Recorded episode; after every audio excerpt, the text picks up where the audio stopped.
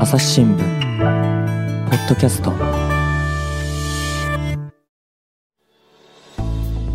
朝日新聞の神田大輔です。え今回はですね、文化暮らし報道部から斉藤健一郎さんです。斉藤さんよろしくお願いします。よろしくお願いします。斉藤さん、今日のね、テーマなんですけれどもね、TKG ってことで聞いてますけれども、TKG。何ですか？卵ご飯ですね。卵かけご飯。か。K 忘れちゃった。すいません間違えちゃいました。そうそう、卵かけご飯の話なんでですね、まあ、あの、これ聞いた人は後で卵かけご飯が食べたくなるんじゃないかなっていうね、そんなことも思いつつ、ただですよ、この卵かけご飯の何を取材したってことなんですか？え卵かけご飯のルーツを探る旅をしてみたんです。あのーあちなみに斉藤さんも普段から卵かけご飯食べます？僕ね、大好きなんですよね。大好き？ええ、あと得意料理でもあるんですよね、卵かけご飯。大きく出ましたね。えそれはやっぱりこだわりとかあるんですか？いや、あのね、やっぱり究極のシンプルご飯だと思うんですね。うん。だから僕みたいに、本当は本来料理ができない人でも、あ。あの、美味しくつく、まあ作れるっていうと、料理じゃないからあれかもしれないです料理ですよ、料理を誰でも美味しいですよね。いいやろんなバリエーションがあって。ねフランス料理でウフマヨネーズって知ってます？わかんないです。ゆで卵の上に、ね、あのマヨネーズ乗せただけの料理なんですけれども、まあ、これも立派な料理ってことなんで、はい。はい。で、その卵かけご飯ね、最近はあれですか、なんか、よく聞きますよね、結構ね。そうですよね。あの、専門の卵かけご飯専用醤油が各地で売られて話題になりましたよね。そうですね。うんもう各地で卵かけご飯、まあ、ブームになってからもう10年ぐらい経ってるんですけあもうそんなになるど、今はもうブームをが定着して、してねもうすっかり人気のはいはい。ご飯ってことですよね。え斉藤さん、ちなみに卵かけご飯作るときは、醤油は何かけますか？もういろいろです。いろいろ？ええ、しかもその、えっ、と、混ぜてからかけるとか、はいはい。卵混ぜる前にかけるとかですね。うん。その日の気分で、いろいろなバリエーションも楽しんで食べなるてますね。ほど。私はね、もっぱらあの広島の牡蠣醤油ですね。ああ、もう決まってるんですか？決まってますへね。えだから広島に出張に行った時にビジネスホテルで牡蠣醤油初めて食べて、卵料理に合うんですよね。それは美味しそうですね。ええそれでやっぱりね、いただいてますが、今回の取材はあれですよね。土曜版のね、朝日新聞には B っていうのがありまして、で斉藤さんは B 編集部にも所属している。てか、に所属してるんですね。そうですね。うんあの、土曜版で朝日新聞に毎日あの毎週、えっ、と、B という別釣りが挟み込まれてますけれど、はい。そこに、始まりを歩くっていう、もう見開きで、多分、僕もちゃんと調べてないですけれど、日本の新聞の中で一番大きいんじゃないかっていう、ドーンという、確かにね。ええ、あの、見開きで写真ドン、記事もドンと長いコーナーがありまして、うん。そこで今、えっ、と、いろんなルーツを訪ねて、記者が毎週、あの、いろんなもの、あの、ルーツを訪ねてるんですけど、そこで僕はあの、卵かけご飯のルーツを探す旅に出たっていう、うんそういう流れですね。あのね、始まりを歩くっていうことですから、まあ、何でもルーツだったらいいんだと思うんですけれども、なんでまた卵かけご飯？やっぱり僕が好きで、あ、お好きなんですねし。かもこんなシンプルな料理、いつ誰がうんどこで食べ始めたのかっていうのがですね、ちょっと知りたくなって、それで、あの、行ったってことですなるほど。ね。はい。で、まあ、これはあれですよね、その歩くってことだから、まあ、旅をするっていうところがあるんですけれども、今回、この取材ではどちらへ向かったんですか？はい。今回はですね、あの、卵かけご飯の今、聖地だとかですねふるさととかって言われてる場所に行ったんです。どこですか？え、それね、愛岡山県内陸部の三崎町という町ですね。岡山うんうんから、岡山駅から車でだいたい1時間ぐらい北上したところの小さな町です。ちょっと私も不勉強で、その三崎町については知らなかったんですが、じゃあ、その、まあ、鉄道でスパッと行けるとか、そういうところではなくて、ど内陸部ってことですか、なんか山あいかなんかにあるんですかそうですね、本当に完全に山あいで、まあ、鉄道も津山線っていうのが走っていますが、ああ、そうなんでええすね。あの、そう、それなりになかなか、うんあの、ぐっと内陸部、中山間地入ったところです。おーで、ここがそのもう卵かけご飯の聖地、あるいはふるさとと言われてる。うん。あの、まあ、三崎町って、美しく咲く町って書くんですけどい、や、いいですいい、ね。いい名前ですよね。うんあの、ここの、を、今、これを聞いてる人の中で、聞いたことないっていう人は、うんきっと、卵かけご飯ファンではないんじゃないかっていう。しまった、バレた。卵かけご飯ファンでしたら、はいはい必ず誰でも知ってるっていうのが三崎町なんですね。それはやっぱりなんか有名なお店かなんかあるんでえすか？そうなんです。あの、うんここにですね、食堂亀っちっていう、あの亀っち。えあのまあ、ここがいわゆる卵かけご飯の聖地と言われているような食堂なんですけど、おーまあ、食堂とはいえメインの料理は卵かけご飯なるほど。東京からは5時間ぐらいかかってここまで行きました、ああ、じゃあもうでも、それこそね、斉藤さんだけじゃなくて、東京から来る人も引きも切らないってとこですか？そうですね。もうコロナ前はあの本当に全国から北北海道からこの亀っちを目指して来る卵かけご飯ファンもいたというところですね。なるほど。で、それ、どんなお店なんですか？ええ。あのーここはですね、うん。まあ先ほども言いましたけどメインメニューは卵かけご飯。うんそうなんでしょうね。でね、うん。500円の今定食ワンコインの定食があるんですけれども、はいはい。これもうか卵かけご飯食べ放題なんですよ。食べ放題で500 500円。円。でああ、いや、当然、お米とか卵もこだわりのもんなんでしょ？そうなんですね。あの、うん。米も卵もおかわりし放題で。はいはい。お米はですねその町に、えー、と棚田があるんですね。いいです日ね。棚田100選にもあの認定されている棚田があって、はいはい。そこからあの作られたもの。卵はここはあの三崎町って人口1万4000人ぐらいのところなんですけど、うん。この町には鳥が120万羽？だから何倍ですか？日本人間の何倍ぐらいですか？えっ、と、100 100倍倍近くですね。はい、100倍ぐらいの、あの鳥がいてですねすごいですね。まあ、西日本最大の養鶏場って言われているところがあってそこからこの店にまあ毎日生まれたての鳥が届くあの卵が届くとなるほど。それが食べ放題500円まあ、そりゃ確かに卵かけご飯のお店を作るにはうってつけっていうことですよね。そうですね。え、で、実際に斉藤さん食べたんでしょ？そうなんです。あの、僕もでも、卵、言っても卵かけご飯ですから、まあまあ、ね、そんな、いやあの、あれの良さっていうのはやっぱりねええ、パパッと作ってもめちゃうまいっていうところにあるじゃないですか。そうですよね。うん。基本的にあったかいお米と白米と、ポンコンコンって卵を割って、あの、入れれば、大概美味しいはずですそうですねだからみんな食べてるわけで。うん。で、僕はちょっと、まあ、舐めてたっていうかですね、まあ、高く食ってたっていうか、はい。一口ちょっと食べたら、ええ。うわって本当に、のけぞるような形になって、本当でしょうね、ちゃんと。もうね、本当本当止まらなくなって、えー。その勢いで4杯食べて、4杯。食べ過ぎじゃないですか？あの、食べ過ぎて分かったのは、はい。あの、食べ終わってからで、ええ。あの、食べてる時は本当夢中で食べるような形で、おで、ー一緒に同行したあの、写真記者も同行したんですけど、うんうん彼も全く普段は小食だと言っていたんですけど、うん。彼でさえ2杯食べてました。ああ、その小食の人ですら、ええ。おかわりせずには得られないとこんなに美味しいのか。びっくりしましたね。それってでもまあ確かにさっきね、ご説明あった通り、卵は新鮮、お米もね、うん棚田でね、いいお米取れるって言いますけれども、それだけなんですか？もう本当、基本的にはそうですね。やっぱり、僕は思ったのは、そのシンプルな食事だからこそですね、うん素材の良さがこう、まっすぐ、ダイレクトにこう届いてくるのかなっていうふうに思うんですけど、うんうんうんまた、あれなんですね、タレなんかも醤油ですよね。いろいろ工夫していて、はいはいこう味を変えながら、味変っていうんですけど、できるんですね。ええ基本の醤油だとか、はいはいあとジンジャーが入ってる醤あ油。生姜のね。ええ生姜の醤油とかですね。あと、青じそ醤油とか、はいはい。ええあの、いろいろ店長さんが。工夫して作っていて、うん。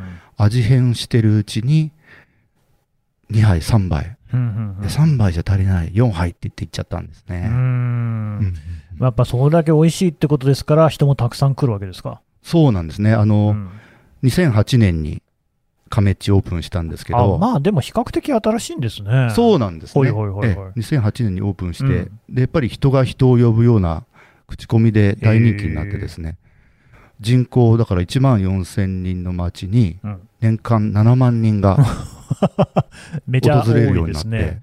4倍とかの人が来るんですね。そうですよね。うんで、週末になると、その、待ち時間、1日時間が当たり前みたいなことで、行列のできる、あそんなにもう並んじゃうような感じ。そうな、卵かけご飯を食べにやってくるああ。というようなええことになったんですなるほどね。ね。あんまりね、あの、三崎町ってそれまでも観光資源がなくて、やっぱり、誘致に苦しんでいたというか、うん。そんなに名は知れていなかったんですけど、うんうん卵かけご飯で一気に町の名前とともに広がったという形ですね。なるほど。じゃあもう岡山でも本当にもう指折りの観光地みたいな感じにはなりつつあるのかな。指折りかどうかは岡山もね、いろいろ 名所、倉敷とか、あ美観地域とかね、ありますからね。まあ、でもとにかく卵かけご飯を辞任する人だったら絶対外せない町、岡山県三崎町ねということになりました。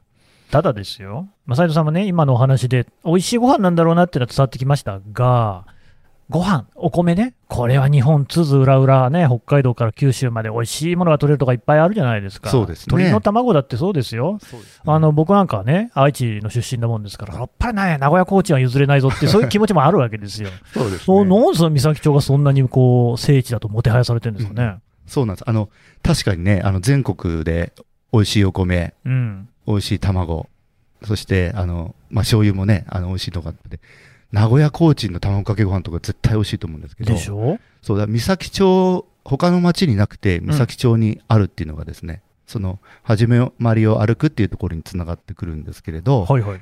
あの、卵かけご飯のルーツをこう語るときに、書くことのできない人物が、おこの町出身なんですね。そうだった、ルーツをたどる旅でしたね。そうなんです。それどういう人ですか？あの、岸田銀行っていうんですけれども、ほこの人がですね、あの、まあ、文献上なんですけれど、う卵かけご飯を最初に食べて、う。うんそして全国に広めた人だというふうに言われてるんですね。うん、文献にこの人が食べたのが最も古い文献が残っているということです。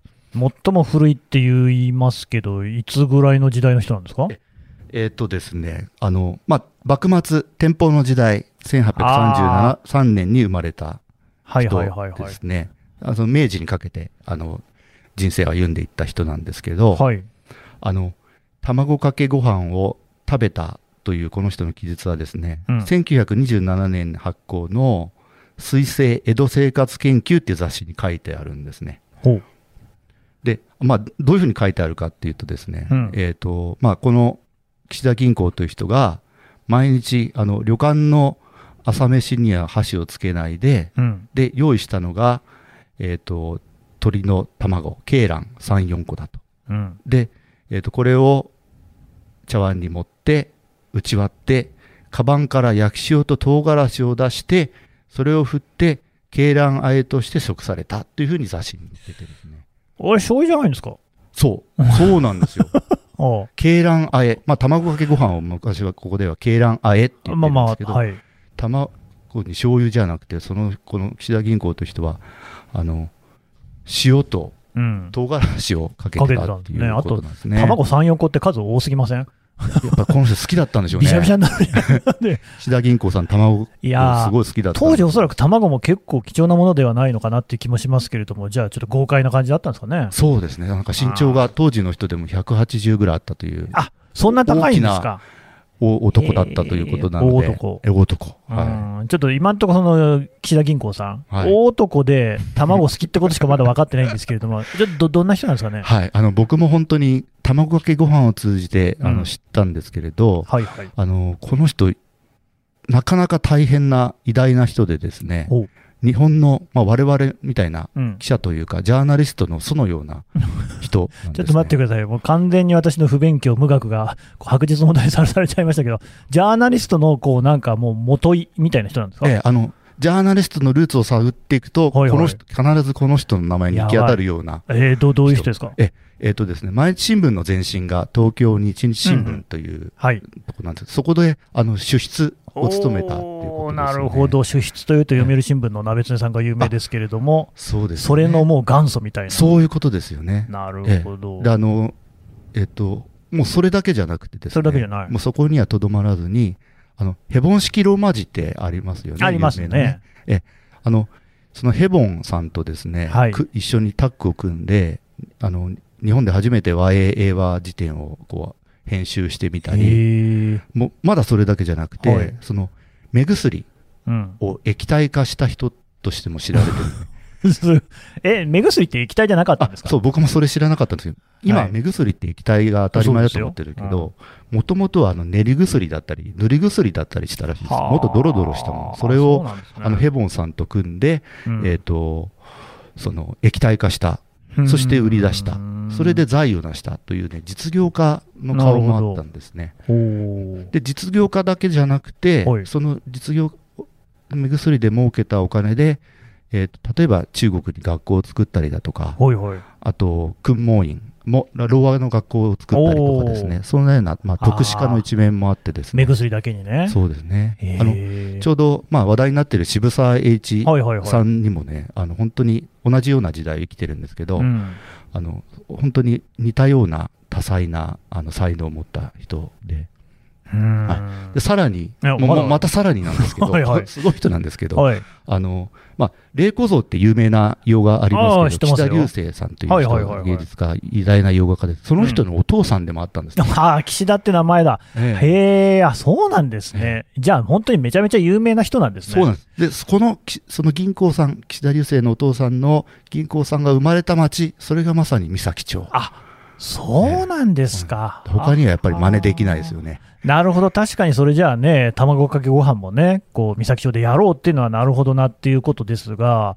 えっ、とね、さっきの話でも、だからまあ卵かけご飯自体がいつから食べられたか、まあ多分正確なところは分かんないと思うんですけど、文献に残ってる中で一番古いってことですよね。そうですね。文献に残ってるのが、あの、岸田銀行さんで、うん明治時代だったということなんですよ、ねこれやっぱり、あの、こう、岸田さんがすごい人だったから、ちゃんと文献にも残ってましたよっていう。そうなんです。あおのう、まあ、あの、今回いろいろ調べて、うん。あの、たんですけど、文献は岸田銀行さんだけど、実際は江戸時代から、まあ、食べてたんじゃないかただ、その、あまりにもですね、日常の食べ物すぎて、っていうのは、農村では、あの、鶏がココココって、あの、庭先駆け回ったりして、卵を産んでるわけで、そこで、一般の民衆の人たちは、まあ、食べてただろうっていうふうに言うんですね。江江戸時代のあたりからなんですね。なので、あの、まあ、あまりにも一般的な日常すぎて、文献に残るようなものではなかった。うんうんうん。でも、とにかくですね、そのうん三崎町っていうのは、その13年前に、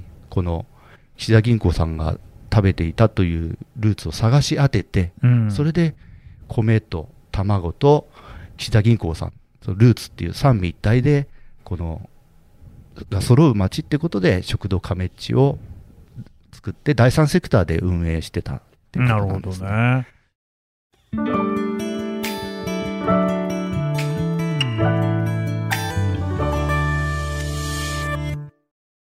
朝日新聞ポッドキャストメディアトーク私ハワイ行ってきたんだインチキえ、インチキしてないけど。違う違う。インチキって沖縄の言葉でいいなって意味でしょそうそうインチキハンチキシーチキンって言葉もあってさなんで知ってるの？こないだ朝ポキの楽屋裏で聞いたんだ。他にも左利きあるあるとか語学の黒歴史とか面白かったよ。メディアトークでは記者の素顔に迫る楽屋裏も配信しています聞き耳を立てる感覚でお楽しみくださいまあ、私もですね、あの特派員だったので、意外に割とその海外の国々もいろいろ行ってるんですけれども、多分生で卵を食べる国っていうの自体、そんほとんどないんじゃないですかね。そその通りなんですよね。あの、サルモネラ菌、サルモネラ菌がですね、あの、あるんで、ただ日本の卵は海外よりよっぽどあの、衛生が、やっぱり生食をうん前提として、うんうんあの、作るので、殻を洗ったりだだとかそうなんですよ。ええあのね、フランスとかヨーロッパ行ってもね、卵ってそのスーパーとかで買うと、あの鳥の毛とか、なんだったら血とかたまについてたりしていて、だからなんかその全然洗ってないんですよね。で、当然生で食べるって感じじゃないんですけど、日本の卵は綺麗ですもんね。そうですね。あの、うんもう育てるところから、やっぱりその、生で食べるっていうのを前提に作ってるので、やっぱり衛生がいいんですね、日本の。だから、卵かけご飯も安心して食べられるってことですよね。しかもそんなそのね、明治とか江戸の昔からこう衛生的だったっていうとね、なかなかこう日本やるじゃないかって感じもしますが、確かにそうですね。ただそれをこうやっぱりえー13年前ですか、三崎町がね、うまい具合にこの救い取ってヒットにつながったっていうことなんでしょうけれども、やっぱここはその三崎町がこううまくやったえみたいなところがあるんですか、そう、あの、それもですね、もう、計画づくの、計画づく。ヒットが、あの、を見据えて作ったと思ってたんですよ。あれ違うんですか？そうなんあの、実際今回の取材で、あの、町長さんに前に行ったんですね。ほうほう。青野隆春さんっていうんですけど、まだ若い52歳の町長さんなんですけど、うん。彼は、あの、県議、県議会議員の時に、この亀っちができたということなんで、うん。当時のその、食堂亀っちを村で作った時の印象を聞いてみたんですけど、はい、なんで卵かけご飯なの？って最初思ったって言ってた おーというと、家で誰でも卵かけご飯食べられるでしょ。確かにねなんでわざわざ卵かけご飯の、あの、専門店を作るの？うん。誰が食べに来るの？ってもうクエスチョンだらけでしたなんて話してて。ごもっともですね。そうですよね。はいはい。ねそれがやっぱりですね、あの、その、青野さんもクエスチョンだったって言っていたのが、あの、ヒットしたんですよね。だからもうあれでしょ？全国から人が来るわけでしょ、そう、あの、そうなんです。今、その食堂亀地行っていただくとわかるんですけど、あの、ある場所はですね、町の運動場、総合運動場のまあ片隅とも言われるようなところで、うんそこで蕎麦屋さんやってたんですけど、やっぱり多分お客さんが入んなかったのか、はいはい。もう2年ぐらい店閉めちゃってたところ、うん。多分町としてはそれだからお金かかんないところに、まあ、とりあえずっていうか、あの、建てた、まあ、いわゆる人気のところに蕎麦屋さんのところに、物件ですね。そうですね。もはいそこにポンと卵かけご飯の店をうん。あの開いたんですね。うんうん。そしたらもうみみんな街中驚いたらしいんですけど、うんうんもう先ほども申しましたように人が人を呼んでうん。観光バスも乗り付けちゃったりして、すごい。その棚田があるようなところにそうなんですよね来ちゃうんですね。ねうんで今ではもう欠かせない街のシンボルになったっていう、なんかもうちょっとなかなかハッピーなこう、うんストーリーですよね。いいですね。これ、卵かけご飯が食べられるのは三崎町だと、この亀っちですか、食堂。ここだけですか？そう、ここがね、やっぱり王道は王道なんですけど、はいはい。今や、あの、三崎町、自然豊かなところで、うん。数軒、卵かけご飯食べられる食堂もできています。なるほど。そっちもね、また個性的な店がいろいろあるんですあ行ってみました？あの、もう一軒訪ねて、うん。あの、それがですね、えっ、と、町の東部、うんうん。えっ、と、ま、亀っちからだいたい自転、あ、ごめんなさい、車で20分ぐらいのところなんですけど、東の方ですね。はいはいそこにあの、一休みっていう食堂があって、うん。一休みって、あの、我々の人にうん。安心の安、そして味って書いて、一休みって読むんですけれど、お人間が安心な味って書いてあるんですね。そうですね一休。みまあ、安いな、なのかもしれない。あどどっちか、まあ、安心の味。あ、はい人がは安心する味とか。い。なるほど。えで、一休みって読ませてるんですけど、ここもなかなか素敵な食堂でしたね。うん、どんなとこですか？ねあのこの辺はあのやっぱり高齢化が日本のどこの農村も一緒で、高齢化が進んでるところでね。ただですねそのこれから耕作放棄地ばっかりになっちゃうとかですね高齢化が進んじゃうっていうところで、その地域の人が立ち上がって、うんうん。金融関係者とかその大工さんとかあと町議会議員の人ですねあとうん公務員とか、その地域の人が立ち上がって2017年に自分たちでねあのじあの山から木を切り出してきてログハウスを組んで大工さんがいますからメンバーに。おでお店を建てていいですね。オー。プンしたっていう食堂でなんですね、いつできたんですか？2017年。あ、じゃあでもこっちはまだ4、5年前。そうですね。新しいですね。うんそうですね。ただその、うん。食堂亀っちにはないその卵かけご飯をまあ、やっぱりね、それは差別化を図らないと、なかなかただの卵かけご飯じゃもう亀っちでいいじゃんってことになると思いますが、何が違うんですか？はい、あのここでい、まあ、行か行ったらぜひ味わっていただきたいのがプレミアム TKG プレミアムがつきますか？プレミアムつきます。何ですか、はい、あのですねこれはあの卵の卵白をはいはい。メレンゲ状にするんです。あのそういうき機械があの置いてあって卵白だけ取り出して、ええこう機械でシャカシャカシャカシャカってすると泡立。泡立そうなんですね泡立っていってメレンゲ状になるとはいはい。それを熱々のご飯に乗っけてええ。その上にポトッと黄身を垂らすああ、白身と黄身は別々にね、調理して、最終的に合わせていこれただく。僕初めて見たとき、あの見た目でまずびっくりしました。見た目はだからあれですか、ご飯の上にそのふわふわが乗っててええ、その上に黄色い黄身が乗ってる感じ。はい。最初ね、どうやってそのメレンゲを作るかわかんなくて、うんあの、店長さんの優しいおばさんに聞いたんですけど、はいうまく作ってくれました。もう見た目が、だから、ふわっふわ。たま、あの、米が粒立ってますよね、まず。はいはいはいはい。で、湯気立ってる。その上に卵白がほわっと乗る。そして、新鮮な黄身がそこに乗る。色合いもものすごいんですよね。ホワイトとイエローの。まあでも、色合いはいいかもしれないけど、味はどうなんですか？はい。これものけぞりました。おっっていう感じで。もう、ああなたよくのけぞってますね、卵かけでね。まずね、食感がね、もう全然違うんあ、ですよ。違う。え、どう違う？卵かけご飯って言ってば混ぜるから、ドロドロドロっていう感じなんですけれど、そうですねこれはですね、あの、卵白がやっぱ粒立つんですよね、口の中うんで。一個一個がこう、口の中で、こう主張してくるような感じ。弾けるような感じ。ええなるほどこれまでの卵かけご飯の既成概念をこう打ち破るような食感。まあ、その味はですね、もちろん美味しいんですよね。うん。あの、卵は、えっ、と、一休みのすぐ裏でつく、あの、放し飼いで飼ってる平飼いの、はいはい。あの、有精卵うん。なんですね。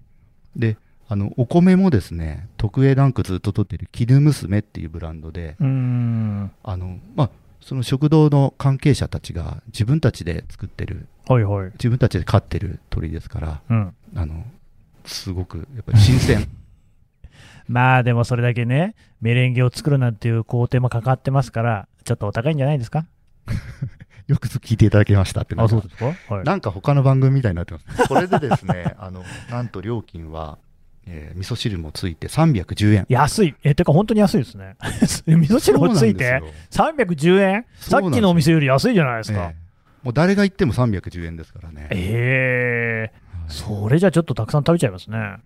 もうやっぱりね、なんか、人間って、まあ、癒やしいのか、いったあまあ、とにかくでも一杯じゃ止まらない 味では確か、ないですよ。うん元を取ろうっていう意識はないと思うんですよね、310円。ああ、なるほどね。でもやっぱり2杯、3杯いっちゃうんですね。まあやっぱりこういうものをきっかけにこう三崎町来てもらいたいっていうような気持ちが強いのかもしれないですね。そうですね。あの、やっぱりその、銀行さんも、うんうん。その、この町の出身の偉人の銀行さんも、目薬で儲けたお金をほとんどそういう事前事業に使ってたっていう、そういうルーツが僕、脈々と受け継がれてるんじゃないかなっていうふうに思ったりもしたんですよなるほどね。でもそれにしてもその300円台っていうのはね、いかに日本がこうデフレだってたら安いですよね。そうですね。ワンコインですらないじゃないですか。そうですよね。もうちょっとね、値上げしてもいいかなっていうぐらいですけどね。あのさっきのメレンゲの話聞いて私思い出したのが、これまたフランスの話になっちゃって申し訳ない、なんかフランスブログつもりは全然ないんですけど、モン・サン・ミシェルって知ってます？あ、もちろん、はい。ね、あのなんか有名な世界遺産のですね干潟になってるところに白高灯高があってですね風光明媚なところなんですけどあそこにあのオムレツが有名なのがあるんですよ。えー、そうなんですか。であれもだから卵をすっごい泡立ててふわっふわの状態にしたオムレツが名物なんですけれどもとてもそんな300円台じゃ食べられないですよ。あ、そう。あ、でも それも食べたんですか？えー、食べたんだと思うけど全く覚えてないですけどね。味を覚えてないっていうのはやっぱり。あの、察して美味しいもんじゃなかったか、もしくはもう僕がそのなんか、少なくとも斉藤さんみたいに、のけぞるような体験は一切してないっていうことですね。そうか、310円の一休みのプレミアム TKG の方が 印象、僕多分一生忘れないですから あ、ね。あの食感と味。いやー、310円でね、し前の亀っちの方も500円からってことですもんね。そうですねしかもご飯向こうは食べ放題でしょ？食べ放題です。もうびっくりの値段ですけれども、なんか、だからさっきおっしゃったように、もう儲ける気はあんまりないんですか？なんか、いや、ね、当然存続しなきゃいけないから、うんああの、ね、ただ、その、本当に、町長さんが言ってたのは、みんな2杯、3杯、4杯って食べちゃうらしいんですよ。そうですよ2ね。杯ぐらい後からは、あんまり本当に儲けが出ないらしくて、へでもやっぱり、その辺の、こう、なんていうんですか、おおらかさだとか、ー。懐の広さとか、それで僕すごくその、あ、やっぱりこれがそ卵かけご飯、日本で全国で愛される卵かけご飯、聖地だとか、ふるさとって、だからこういうふうに言われてるんだなっていうふうに思いましたね。うん。はいそのさっきのね、その、まあ、我々にとってはジャーナリストの祖みたいな人であり、まあ、他にも実業家とかで有名な、その三崎町出身のね、えー岸田銀行さん。銀行さん、まあ、卵かけご飯のヒットのきっかけになったわけですよね。この人やっぱり地元では、あの、親しみ持たれてるような人なんですか？あのーね、大体僕も今自分の住んでる町の偉人、多分いろんな人がいるのかもしれないんですけど、そんなに知らないんですよね。そうですね。この三崎町では、その銀行さん、銀行さんって言って、あの、すごく大事にしてるというか、敬愛してて、うんもう今、記念館まで作ってるんですよはい、ね。まあ、卵かけご飯ヒットする前からずっと記念館なんか建てて、この人の業績だとかずっと大事に叩いてきてたっていうことでですね、やっぱりそういう古くからの、その、伝統とか、あの、い大事な人をこう、敬って大大切にしてくるっていうような、そんなような、あの、気持ちも持ってる街だなと思いましたね。うんだ銀行さんって、うん。今こんな令和の時代になって、自分が卵かけご飯で、あの、こうやって名前言われてて思目ってない薬とかじゃないのかと。うん 卵かけの方かと。ね、あの、こんなことで自分の名前がフューチャーされてると思ってないと思うんですよね。なおそらくはね、何気なく食べてたものがうんこんな風に取り上げられて、はいまあでもそれがね、まさにその自分の生まれた故郷に、そのいろいろなね、人の交流であったりをこうもたらしてるっていうことだったら、まあ、あの天国からね、嬉しいって思いで見てるかもしれないですよね。そうですね。だから、町としても、ね、銀行さんって言って親しんで大事にしてきて、だから、恩返ししてくれてるのかな、銀行さんが今の時代に、これからの未来にっていうようなことで、あの、お話ししてましたね、町長さんも。うんなんかいい話ですね。そうですよね。うんどうですか、これやっぱり、まあ、今、なかなかコロナでね、難しさもありますけれども、結構こういうのって、さっきも言ったように、海外だとあんまりない、それこそお寿司も日本で珍しいのは、生魚ってみんな食べないんですよね。でこれもやっぱり日本ならではのその衛生の良さみたいなのもあったと思うんですけれども、海外の人なんかにも受けそうじゃないですか？そう、あの、やっぱりコロナ禍の前は、台湾とか香港とか、まさにその、海外からもちらほら、あいらっしゃってええた。あの、来てたみたいでさすねす。がですね、うん私は全然知らなかったですけど、海外の方の、ね、方の方がアンテナ高かったりするかもしれない。そうだよね。だから、これから三崎町に、まあコロナが明けたら、卵かけご飯の聖地として、また、海外からもね、多くの人が来て、うん日本の卵かけご飯の文化、楽しんでもらえるといいですよね。これでもやっぱり、まあ、ちょっとこう、なるほど、なかなかね、もう僕もすぐに食べに行きたいなと思いつつも、東京からこうね、新幹線乗って、さらにこうローカル線もしくは車でっていうことになると、なかなかハードルが高いんですけれども、こう東京なんかで手軽にっていうことにはならない、そうじゃない方がいいんですかね？あの、この取材終わってから僕困ってることあって、なんですか？要するに、ここの三崎町の卵かけご飯の味を知っちゃったんですよ、僕の人は。美味しい味を覚えちゃった。だから家で、あの、い今まで通り卵かけご飯食べても、うんうん、ぽっかりどっか、こう、心に空白があるっていうそか、こまでですか？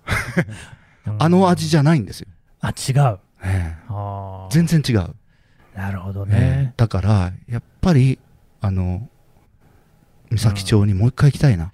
いやでもそれだけの価値のあるね、卵かけごあり飯。ますよね、それ本当にあって、そのうんやっぱりその場所で食べるのが良さもある、その空気もあるし、風光明媚なところ、棚田が綺麗なところとかっていう環境、あとまあ人の良さとかですね、そういうのも相まって、食事って別に食材のね、味だけで決まってくるもんじゃないですもんね。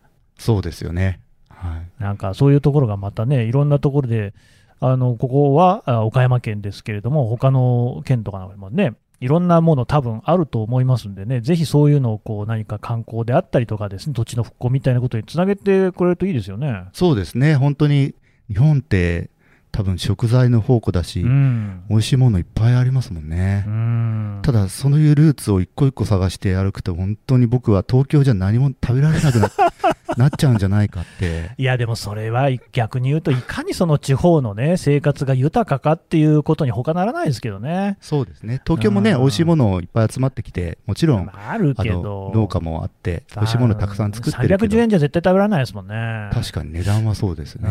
うん、いや、こういう豊かさっていうのはね、多分再発見されていく時代になるかもしれないですね。そうですね。うん、わかりました。斉藤さん、どうもありがとうございましたあ。りがとうございました。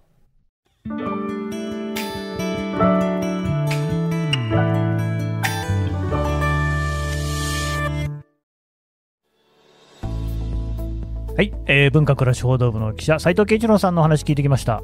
さて、斉藤さん、えー今度なんか新しい取材をするんですよね。そうですね。まあ取材というかですね、あもうあまあ僕の暮らしそのものっていうかあ、そうだ、あのね、紹介し忘れましたけど、斉藤さんって多分ね、皆さんね、あの、5アンペア生活の人って言ったら、知ってる人、ああ、あの人ねっていう方もいらっしゃるんじゃないですかね。うん。うんあの、そう、震災の時福島にいた、福島のはいはい郡山支局の勤務で、すごく家が壊れちゃったりして、まあこれ語り始めるとまた30分ぐらい経っちゃうんで、また今度の機会としたいと思うんして、で、新しい話は何ですか？えあの今度ですね、今、八ヶ岳のふもとに、みんなでエコハウス作ってるんですね。エネルギーゼロ、カーボンニュートラルを実現しようということで。エネルギー自給のエコハウスを作っていて、へあの今年のお正月にも連載をしたんですけれど、うん紙面とデジタルで連載をしたんですけれど、その続編をまただんだんできてきましたので、はいまたあのね。続編を生活面であのいつ書きたいなと思っています。じゃあちょっと今度はまたポッドキャストでその話もね、ぜひしてくださいね。はい、ぜひお願いします。はい、斉藤さんでした。どうもありがとうございましたどうもあ。りがとうございました。